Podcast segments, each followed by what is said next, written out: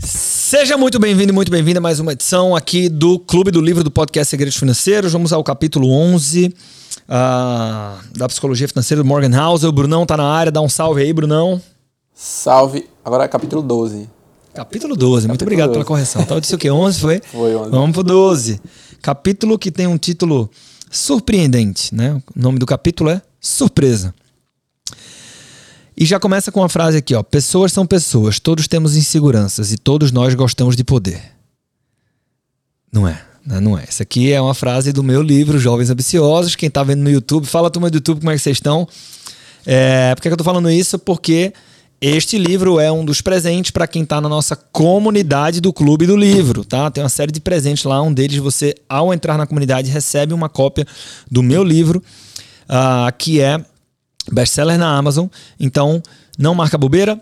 Uh, vai lá no meu Instagram e tem um link na minha bio. Lá tem um caminho para você conhecer a nossa comunidade. Se você já ouve por aqui, pelo streaming, pela sua plataforma de áudio preferida, esteja na nossa comunidade também, tá? E o último recado é um presente. Posso começar dando um presente, que é uma surpresa.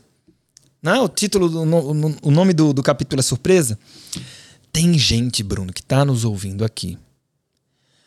É, e tá dizendo assim, porra, não é que eu tô gostando de acompanhar esse conteúdo e tal, eu gosto de finanças, eu gosto de educação financeira. Talvez você possa usar esse conhecimento junto com uma metodologia, uma ferramenta para trabalhar no seu tempo complementar. Você não tem que mudar agora a sua profissão muitas vezes, mas para trabalhar. Tem gente que entra de cabeça também, mas enfim, para trabalhar com consultorias financeiras pessoais. Tá? E a gente faz isso através da Tech Finance, que é a nossa plataforma onde você tem as ferramentas, a tecnologia, o software e o treinamento necessário para começar nessa área em muito menos tempo que você imagina. Então, se você quiser conhecer a Tech Finance por dentro, tá?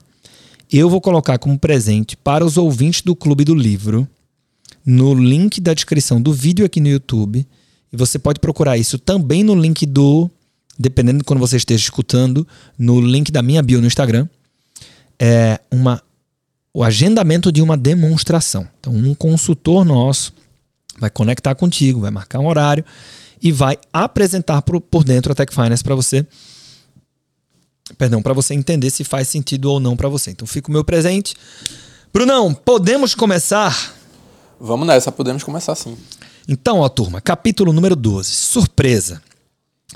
A história é o estudo da mudança, mas, ironicamente, ela é usada como mapa para o futuro. Scott Sagan, professor da Universidade de Stanford, certa vez disse algo que todo mundo que acompanha a economia e os mercados de investimentos deveria emulda, emuldorar, emuldurar e pendurar na parede. Coisas que nunca aconteceram antes acontecem o tempo todo. Que é o a tradução né, de como conviver com o entendimento de que cisnes negros acontecem. Ausência de evidência não é evidência de ausência. Tem muita gente que não entende essa frase, Taleb. A ausência de evidência, ou seja, não existir evidência de que algo é ou não é, não significa evidência de ausência. Não significa prova de que aquilo realmente não existe. Deu para entender? Né? Deu, deu sim. É porque você já conhecia, né? Mas é isso, vamos lá. Isso, inclusive, né, o termo cisne negro, não sei nem porque eu entrei aqui, viajei, mas o termo cisne negro vem daí, né? No século XVI, na, na, na Europa ali tudo, as pessoas entendiam que só existiam cisnes brancos, porque ninguém nunca antes tinha visto um cisne negro, logo. E essa, essa frase ela representa isso. A ausência de evidência, ninguém nunca tinha visto um cisne negro, não significa evidência de que eles não existem. Dali mais um pouco de tempo, descobriram a Austrália e na Austrália haviam cisnes negros. Então é isso, né? Coisas que nunca aconteceram antes acontecem o tempo todo. A história é, acima de tudo, o estudo de eventos que nos surpreendem. Porém, com frequência, ela é usada por investidores e economistas como guia infalível para o futuro. Tem alguma chance de dar certo? Não vai dar certo. Você percebe a ironia? Percebe o problema? Ter um profundo apreço pela história da economia e dos investimentos é sábio, A história nos ajuda a calibrar nossas expectativas, analisar o que as pessoas costumam errar e nos oferece um roteiro aproximado do que se tende a estar certo. Mas não é, de forma alguma, um mapa delineado do futuro. Uma armadilha na qual muitos investidores caem é aquilo que chamo de falácia dos historiadores profetas uma confiança excessiva em dados do passado como se fossem um sinal das condições futuras, em um campo no qual a inovação e a mudança são a força vital do progresso. Não se pode culpar os investidores por fazerem isso. Para quem enxerga investimentos como uma ciência exata, a história deve mesmo ser um guia perfeito para o futuro. E aí vem um trecho que eu destaquei. Os geólogos são capazes de observar um bilhão de anos de dados históricos e elaborar modelos de como a Terra se comporta. Assim como os meteorologistas. E os médicos, bem, os rins funcionam da mesma forma em 2020 como funcionavam em 1020. Contudo, os investimentos não são uma ciência exata. E esse é o ponto são um grupo enorme de pessoas que tomam decisões imperfeitas com informações limitadas sobre coisas que terão um grande impacto em seu bem-estar, algo que pode provocar aflição, ganância e paranoia até mesmo em pessoas inteligentes. Puta frase legal também. É, o renomado físico Richard Feynman disse uma vez: Imagine só como a física seria bem mais difícil se os elétrons tivessem sentimentos. Né? E é isso. Bem, os investidores têm sentimentos e muitos. Será que tem? Tem. Olhe para você mesmo, eu olho para mim e é fácil você chegar nessa conclusão. Pois bem, continuando aqui no livro, tem muitos sentimentos, né? Os investidores têm muitos sentimentos. E é por isso que é difícil prever o que eles vão fazer no futuro com base apenas no que fizeram no passado. Sabe aquele ditado, Bruno, que diz assim: as pessoas, as pessoas são imprevisíveis, né? Às vezes a pessoa é, no âmbito mais pessoal, ela se magoa com alguém, ela se surpreende porque não esperava, por essa não esperava. Os investidores são imprevisíveis. A tradução é que o investidor é uma extensão do ser humano, logo, as suas decisões estão abarcadas de né, é, é, comportamento e emoção, que conecta muito com o último capítulo, né, que começa dizendo que a gente não é uma planilha. Let's go. A pedra angular da economia é que as coisas mudam com o tempo, porque a mão invisível odeia a mão invisível do Adam Smith odeia qualquer coisa odeia que qualquer coisa permaneça boa demais ou ruim demais por muito tempo. O investidor Bill Bonner descreveu como o senhor mercado funciona. Como é que funciona o senhor mercado? Ele está usando uma camiseta escrito capitalismo funcionando e segurando uma marreta Poucas coisas permanecem iguais por muito tempo, o que significa que não podemos tratar historiadores como profetas. Né? Uh, e para quem não conseguiu pegar aqui o, né, a brincadeira, é, é, o senhor mercado, né, que é o, o, uma tradução do mercado, como se a gente conseguisse personificar ele, ele fosse muito agressivo. Ele está com a marreta e dizendo assim: ó, capitalismo funcionando, meu amigo, e batendo e quebrando as coisas que que merecem ser quebradas e criando espaço para novas, enfim. A força motriz mais importante de qualquer aspecto relacionado ao dinheiro são as histórias que as pessoas contam a si mesmas e, as, e que puta que frase verdadeira. A força motriz mais importante de qualquer aspecto relacionado ao dinheiro são as histórias que as pessoas contam a si mesmas e as preferências que têm por produtos e serviços. Essas coisas tendem a não ficar paradas. Elas mudam conforme a cultura e a geração. Elas estão sempre mudando e vão sempre mudar. O... Muitos vieses pegam carona nessa frase. Né? Viés de confirmação, viés de retrospectiva. Muito depende da nossa narrativa. A minha forma de ver o que aconteceu e por que aconteceu o que aconteceu. Tá?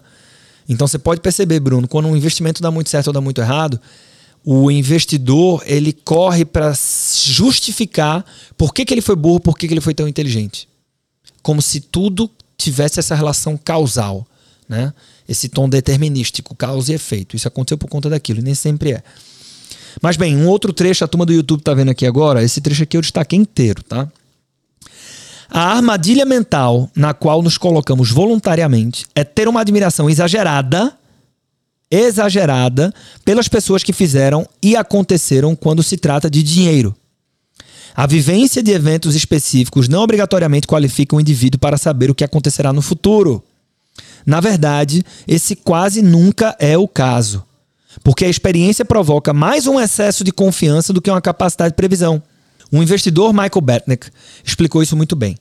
Confrontado com o argumento de que poucos investidores americanos estão preparados para o aumento das taxas de juros, já que eles jamais vivenciaram um ciclo de aumento de taxa de juros, né? e ele coloca aqui o destaque: o último grande período de aumento das taxas de juros ocorreu há quase 40 anos. E aí o Michael Batnick ele argumentou que não fazia diferença, porque vivenciar ou mesmo estudar eventos do passado pode não servir como um guia para o que acontecerá quando houver um aumento de taxas no futuro. E aí ele falou assim: e daí? O aumento das taxas hoje. O, e daí? O aumento das taxas hoje seria semelhante ao último ou ao penúltimo aumento? Cada uma das classes de ativos vai se comportar de maneira parecida, idêntica ou completamente oposta. Por um lado, as pessoas que tinham investido investimentos durante os eventos de 1987, 2000 e 2008 vivenciaram mercados totalmente diferentes. Por outro, não é possível que essa experiência possa levar ao excesso de confiança, a uma recusa de admitir um erro, a um apego aos desfechos anteriores. Quando confiamos demais na história dos investimentos como um guia para o que vai acontecer no futuro, duas coisas perigosas acontecem. Então, não sei se ficou claro, né? O que o Batnick estava falando aqui foi é, não importa se as pessoas não, não viveram esse momento no passado. Até porque, mesmo que elas tivessem vivido, tudo pode acontecer diferente. Né? E aí ele amarra aqui dizendo justamente, quando a gente confia demais na história dos investimentos como um guia para o que vai acontecer no futuro, a gente corre risco de quebrar a cara. Né? E aí a gente caminha aqui para o fechamento do capítulo. Duas coisas perigosas acontecem. O que é, que é esse quebrar a cara? A primeira delas, aumenta a probabilidade de deixarmos passar despercebidos os eventos mais transformadores. Né? Porque eu estou olhando para trás, achando que vai acontecer no futuro o que aconteceu lá atrás, e eu corro o risco de achar que vai sempre se replicar o que aconteceu lá atrás, de deixar passar despercebido grandes eventos de disrupção. E ele explica aqui: os eventos mais importantes nos dados históricos são pontos fora da curva, momentos que ficam gravados. São eles que promovem transformações na economia e no mercado de ações. A Grande Depressão, a Segunda Guerra Mundial, a bolha das .com, o 11 de setembro, a crise imobiliária de meados dos anos 2000. Um punhado de eventos atípicos desempenha papel importantíssimo porque acabam por influenciar diversos eventos não relacionados. 15 bilhões, 15 bilhões Bilhões de pessoas nasceram nos séculos 19 e 20. Mas tente imaginar como a economia global e o mundo seria diferente hoje se apenas sete delas jamais tivessem existido. Hitler, Stalin, o Mao Tse-tung, Príncipe. Quem é Gravilo Príncipe? Esse eu não conheço. Então, ó, qualquer coisa recorta aí, porque tu uma vez que a gente não tem conhecimento cultural. Thomas Edison, Bill Gates e Martin Luther King Jr.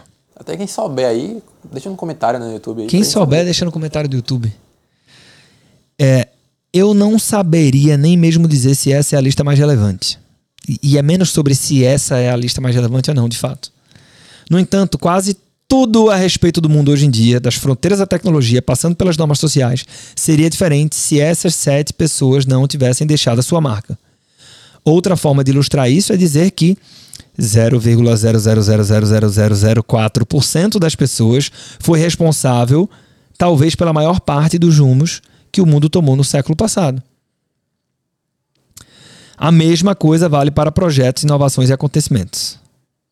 Imagine o século passado sem os seguintes eventos: a Grande Depressão, a Segunda Guerra Mundial, o Projeto Manhattan, as vacinas, os antibióticos, a ARPANET, que eu não sei o que é também, o 11 de setembro, a queda da União Soviética.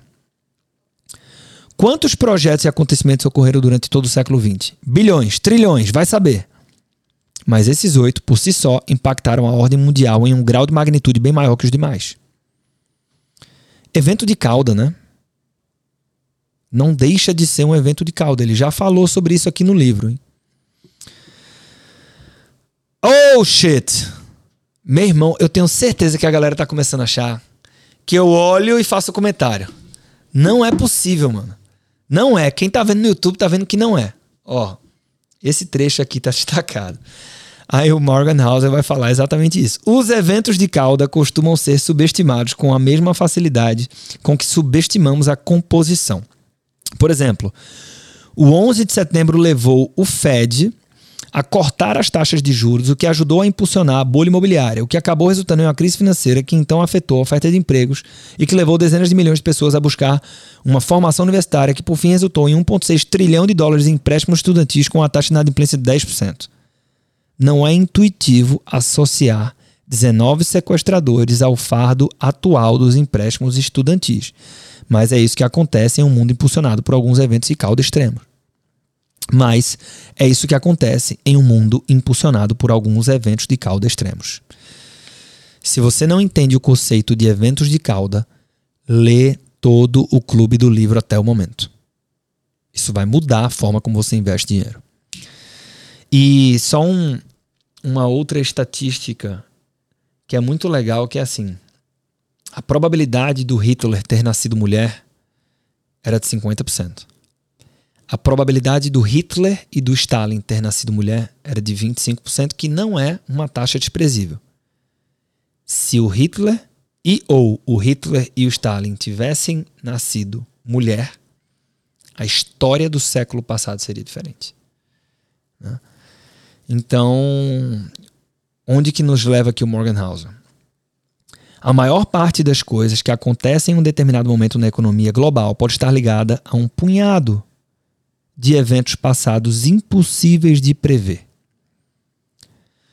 O enredo mais comum da história da economia é o papel que as surpresas desempenham. Surpresas não ocorrem porque nossos modelos estão errados ou porque nossa inteligência é baixa. Elas ocorrem porque, na noite que antecedeu, em nove meses, o nascimento de Adolf Hitler, as probabilidades de que os pais dele brigassem ou transassem eram as mesmas. Percebe? Sendo que eles transaram e Hitler nasceu. E ele, ele dá outros exemplos aqui. Né? Eu, eu, eu fiz uma adaptação da linguagem do Morgan Housel para ficar mais didático aqui para o nosso ouvinte. Tecnologia é algo difícil de prover. Porque Bill Gates poderia ter morrido de poliomielite. Como é, Bruno? Poliomielite. Poliomielite. Se Jonas Salk tivesse se irritado e desistido de sua busca por uma vacina. O motivo pelo qual não fomos capazes de prever o aumento do volume de empréstimos estudantis é porque uma segurança do aeroporto tinha a mesma probabilidade de confiscar, ou não, a faca usada por um dos sequestradores no 11 de setembro. Apenas isso. A questão é que, frequentemente, usamos eventos como a Grande Depressão e a Segunda Guerra Mundial como base para formular nossas visões de pior cenário possível em relação aos retornos de investimentos futuros. No entanto, esses eventos históricos não tiveram precedentes. Portanto, as previsões que presumem que os piores e os melhores eventos do passado corresponderão aos piores e aos melhores eventos do futuro não estão sendo fiéis à história. Estão presumindo, sem embasamento, que o histórico de ausência de precedentes não se aplica a eventos futuros. Ou seja, ele traz aqui uma tradução do que a gente comentou aqui é, falando do Taleb, e ele traz um trecho do Taleb aqui agora. O Nassim Taleb escreveu em seu belíssimo livro Iludidos pela Casa. Inclusive, tem que trazer Iludidos pela Casa para cá. E tem que trazer também, eu vou me comprometer a trazer um livro que é o Iludidos pelo Acaso do Empreendedorismo, que é o Outliers do Malcolm Gladwell. Também é um puta livro e tem muito a ver com o que ele tem falado nesses últimos capítulos aqui, tá? Mas vamos lá para o trecho do Iludidos pelo Acaso que está dentro do livro A Psicologia Financeira. No, no Egito dos faraós, os escribas rastrearam a marca da maré alta do Nilo e a usaram como uma estimativa de pior cenário possível. O mesmo comportamento pode ser observado em relação ao reator nuclear de Fukushima, que sofreu uma falha catastrófica em 2011 devido a um tsunami. Ele havia sido construído para resistir ao pior terremoto já visto no passado, sem que os engenheiros tenham imaginado coisas bem piores, desconsiderando, portanto, que o pior evento passado, obrigatoriamente, havia sido uma surpresa, uma vez que não tinha precedentes. Isso não é falha de cálculo, é falta de imaginação. Chegar à conclusão de que o futuro pode não se parecer em nada com o passado é um tipo especial de habilidade que não costuma ser apreciada pela comunidade de previsões financeiras. Em um jantar em Nova York em 2017, no qual estive presente, Daniel Kahneman foi questionado sobre como os investidores deveriam reagir quando as previsões se mostram erradas. A resposta dele foi: Sempre que somos surpreendidos por alguma coisa, anota aí, você que trabalha na área sobretudo, tá? Sempre que somos surpreendidos por alguma coisa, mesmo quando admitimos que cometemos um erro, dizemos: Ah, nunca mais vou cometer esse erro de novo. Porém, a verdade é que se existe algo que devemos aprender quando cometemos um erro por não termos previsto algum aspecto, é que o mundo é mesmo difícil de prever. Essa é a lição correta a ser extraída com as surpresas. O mundo é surpreendente. A lição correta a ser extraída com as surpresas é que o mundo é surpreendente. Não que devemos usar as surpresas do passado como guia para os limites do futuro, mas que devemos usar as surpresas do passado para admitir que não temos a menor ideia do que pode acontecer no futuro. E ver como muda, né? É, até a, a forma como você reflete sobre a sua performance, o tanto que você pega pesado ou pega leve com você, com a sua empresa, como você faz a gestão do seu portfólio, tudo isso pode mudar se você incorpora esse entendimento. Seguindo, os eventos econômicos mais importantes do futuro, os mais transformadores, são coisas sobre as quais a história nos dá pouca ou nenhuma pista. Serão eventos sem precedentes. Essa natureza sem precedentes significa que não estaremos preparados para eles. O que é parte do que os torna tão impactantes. Isso vale tanto para eventos assustadores, como recessões e guerras, quanto para eventos positivos, como inovações. Eu confio nessa previsão porque transformações que motivaram surpresas foi a previsão mais precisa em praticamente todos os momentos históricos. E ponto número dois, tá? Ele está falando assim, lembrando, coisas que. É, por que, que a gente corre o, o risco de quebrar a cara quando você assume que o que aconteceu no passado vai acontecer no futuro, né? E o segundo motivo é porque a história pode ser um guia enganoso para o futuro da economia e do mercado de ações, porque ela não leva em conta as mudanças estruturais relevantes para o mundo atual. Né? Então, vamos lá. Vejamos algumas das coisas mais importantes. O plano de aposentadoria 401k, eu vou falar em português, tá? ele está falando da, da realidade americana, existe há 42 anos. Agora deve ser 44. A conta do IRA é mais recente ainda, tendo sido criada na década de 1990. Portanto, o aconselhamento financeiro pessoal e a análise sobre como os americanos planejam sua, suas aposentadorias hoje em dia não são diretamente comparáveis ao que fazia sentido em uma única geração atrás. Temos novas opções. As coisas mudaram. Ou o capital de risco, por exemplo ele mal existia 25 anos atrás. Hoje existem fundos de capital de risco que sozinhos são maiores do que a indústria inteira de uma geração anterior. Em suas memórias, o fundador da Nike, Phil Knight, escreveu sobre os seus primeiros dias no mundo dos negócios.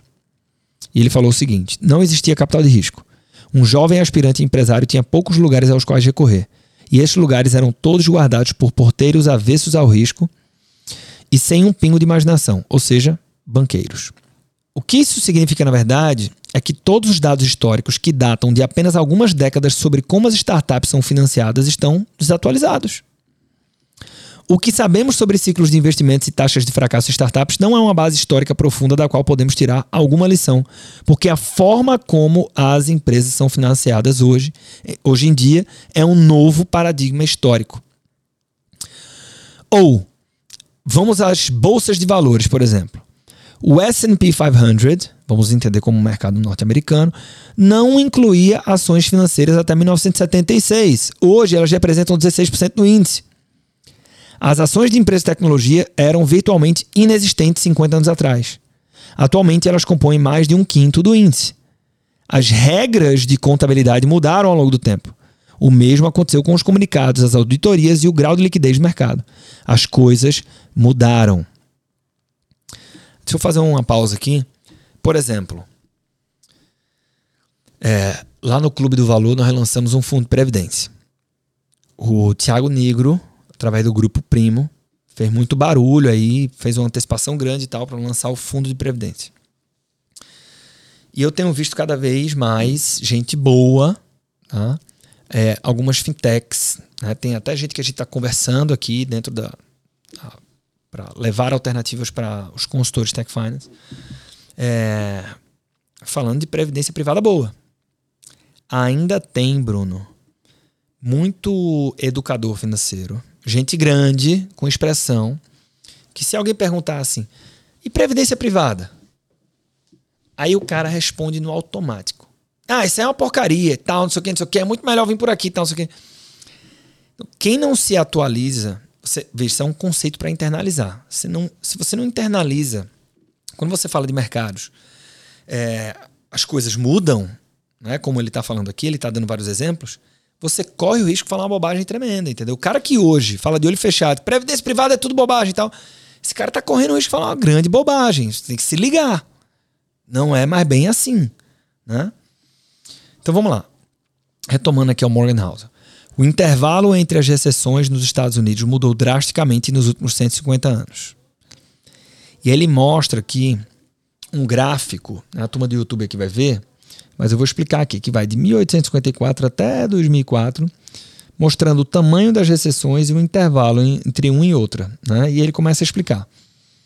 O tempo médio entre as recessões cresceu de cerca de dois anos no final do século XIX para cinco no início do século XX e oito no último século. Ou seja, o espaço de tempo que não tem recessão, que é o tempo entre uma recessão e outra, nos últimos 200 anos, ele vem aumentando, ou seja, a gente vem tendo cada vez uh, menos recessões ou intervalos maiores entre recessões. Tá? Enquanto escrevo este livro, parece que estamos entrando em uma recessão, 12 anos desde que a última teve início, em dezembro de 2007. Essa é a maior lacuna isso é o quê? Ah, tocou o sino. Essa é a maior lacuna entre recessões desde antes da Guerra Civil. Existem muitas teorias sobre por que as recessões se tornam menos frequentes. Uma delas diz que o Fed se tornou melhor em gerir ou pelo menos estender o ciclo de negócios. Outra diz que a indústria pesada era mais propensa a ciclos de superprodução do que as indústrias de serviços que têm dominado a economia nos últimos 50 anos. A parte ruim é que, apesar de hoje termos menos recessões, quando elas ocorrem, são mais poderosas do que antes. Para o nosso argumento, aqui não importa muito o que, coisa, o que ocasionou a mudança. O que importa é que as coisas claramente mudaram. Para ilustrar como essas mudanças históricas devem afetar as decisões de investimentos, vejamos o trabalho de um homem que muitos acreditam ser uma das maiores mentes de todos os tempos quando se fala de investimentos, o Benjamin Graham, autor de O Investor Inteligente. Né? Ele já fala aqui o livro clássico de Graham, O Investor Inteligente considerado o mentor de Warren Buffett.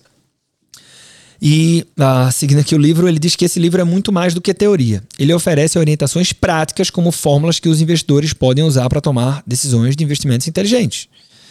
Eu sei onde ele quer chegar aqui, é muito massa. Eu li o livro de Graham quando era adolescente e pela primeira vez aprendi sobre como investir. As fórmulas apresentadas no livro eram atraentes para mim, porque são um passo a passo sobre como ficar rico. Basta segui-las. Parece muito fácil. No entanto, uma coisa fica nítida quando você tenta pôr algumas dessas fórmulas em prática. Poucas delas funcionam de verdade. Graham defendia a compra de ações que estivessem sendo negociadas por menos do que seus ativos operacionais líquidos. Basicamente, o dinheiro em conta menos todas as dívidas. Isso parece incrível, mas poucas ações são negociadas tão barato assim, exceto, digamos, penny stocks acusadas de fraude contábil, ou seja, empresas muito pequenininhas que estão com algum problema, então você acaba encontrando esse tipo de coisa. A Sul-América ficou assim na crise da pandemia, mas é uma exceção. Salvo engano. Voltando, um dos critérios de Graham orientava os investidores conservadores a evitar a compra de ações por mais de 1,5 vezes o valor contábil. Se você seguisse essa regra na última década, não teria comprado quase nada além de ações de seguradoras e bancos não há nenhum universo em que isso seja normal.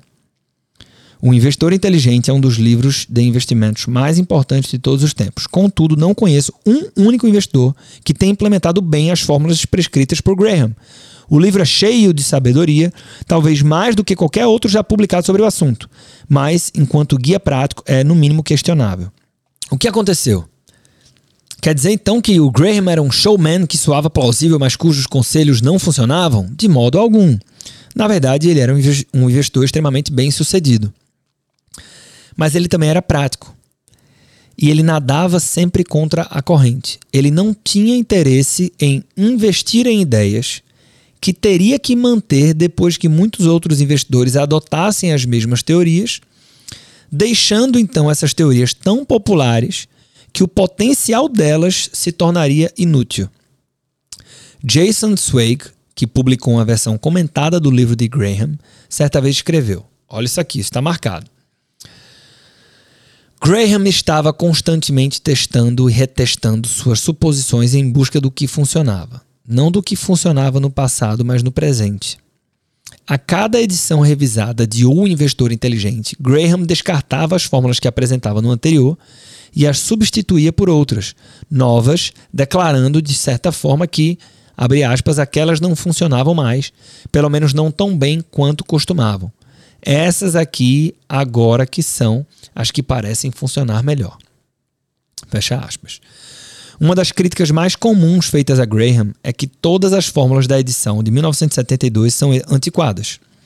A única resposta adequada a essa crítica é dizer a versão do livro em 1972, né?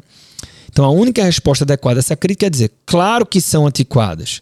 São as fórmulas que ele utilizou para substituir as fórmulas da edição de 1965 que substituíram as fórmulas da edição de 54, que por sua vez substituíram as fórmulas da edição original de 49, que eram um desenvolvimento das fórmulas originais que ele havia apresentado em 1934 no livro Security Analysis. Graham morreu em 1976. Se as fórmulas que ele defendia foram descartadas e atualizadas cinco vezes entre 34 e 72, você acha que seriam relevantes em 2020 ou que seriam em 2050? Será que ele não teria atualizado as fórmulas?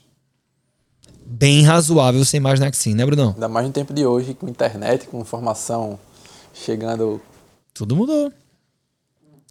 Pouco antes de morrer, perguntaram a ele Perguntaram se ele continuava defendendo a análise detalhada de ações individuais, a tática que o deixou famoso. Sua resposta foi: em geral, não. Não sou mais um defensor de técnicas elaboradas de análise de títulos para encontrar oportunidades mais valiosas. Isso dava retorno, digamos, 40 anos atrás, quando saiu a primeira edição do Security Analysis. A situação mudou muito desde então. Porrada, hein? Isso a Globo não mostra. Isso ninguém diz, né? Veja. Olha como sempre tem algum conflito e por que, que o conhecimento é libertador. Por mais que o educador financeiro não represente uma instituição e não ganhe comissão por nenhum produto que ele está. Se ele tem um curso de como investir em ações, ele vai defender, ele nunca vai falar isso aqui. Percebe? O que mudou foi a competição aumentou à medida que as oportunidades se tornaram mais conhecidas. A tecnologia tornou a informação mais acessível e as indústrias se transformaram à medida que a economia mudou do setor industrial para a tecnologia. Ah, aqui tem diferentes ciclos de negócios e usos de capital. As coisas simplesmente mudaram.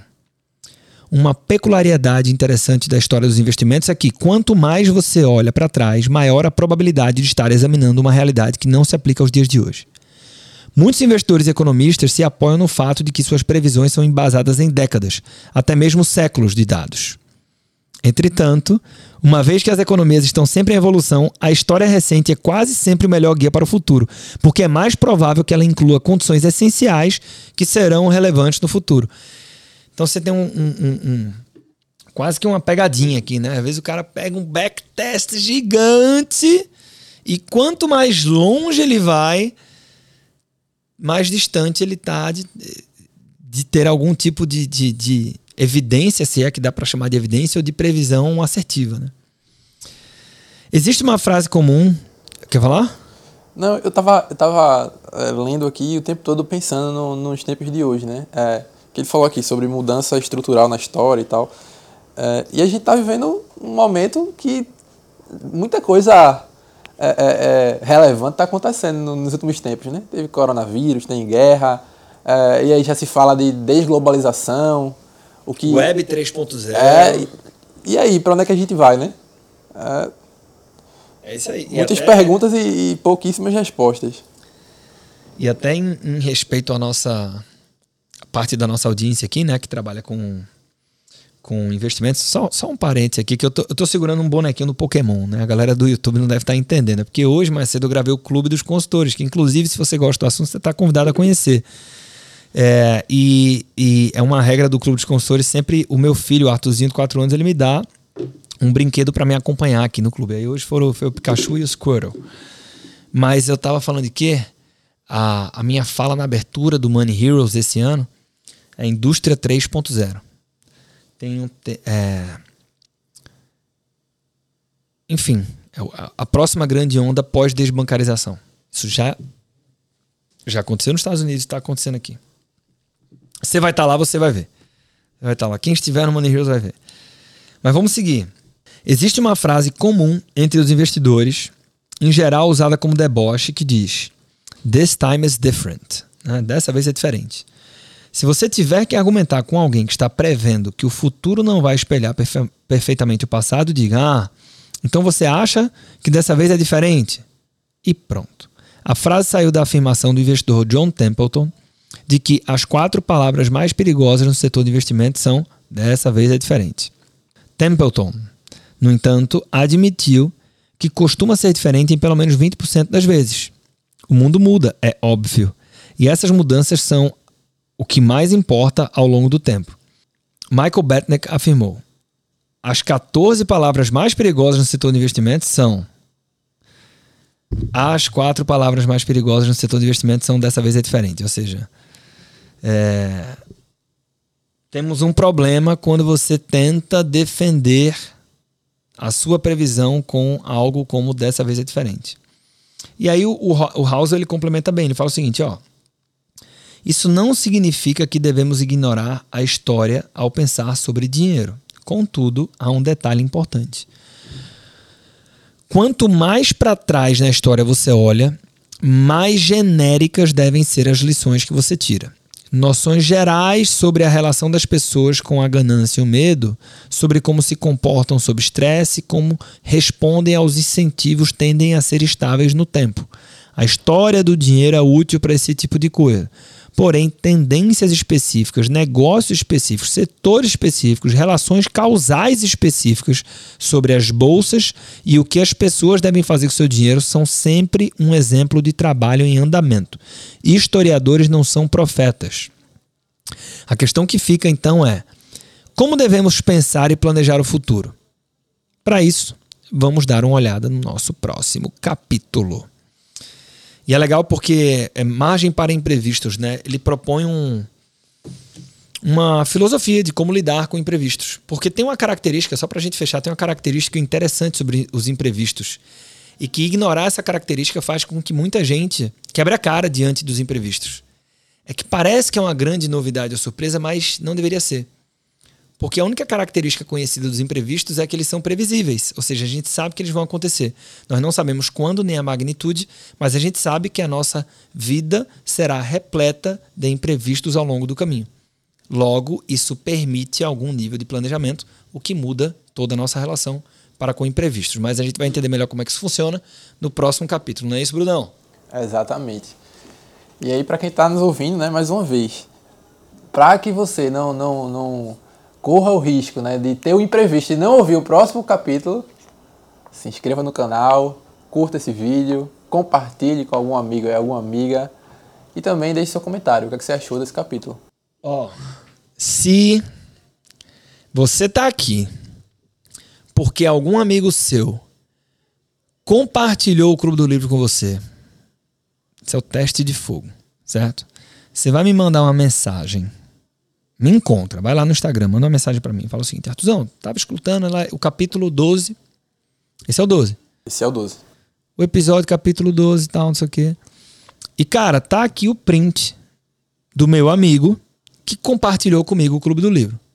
Então faz isso que eu vou separar um presente para vocês dois. O primeiro que falar comigo, vou mandar para casa de vocês. Ao protestar aqui o nível, o termômetro da nossa comunidade, o quanto que a gente está se ajudando.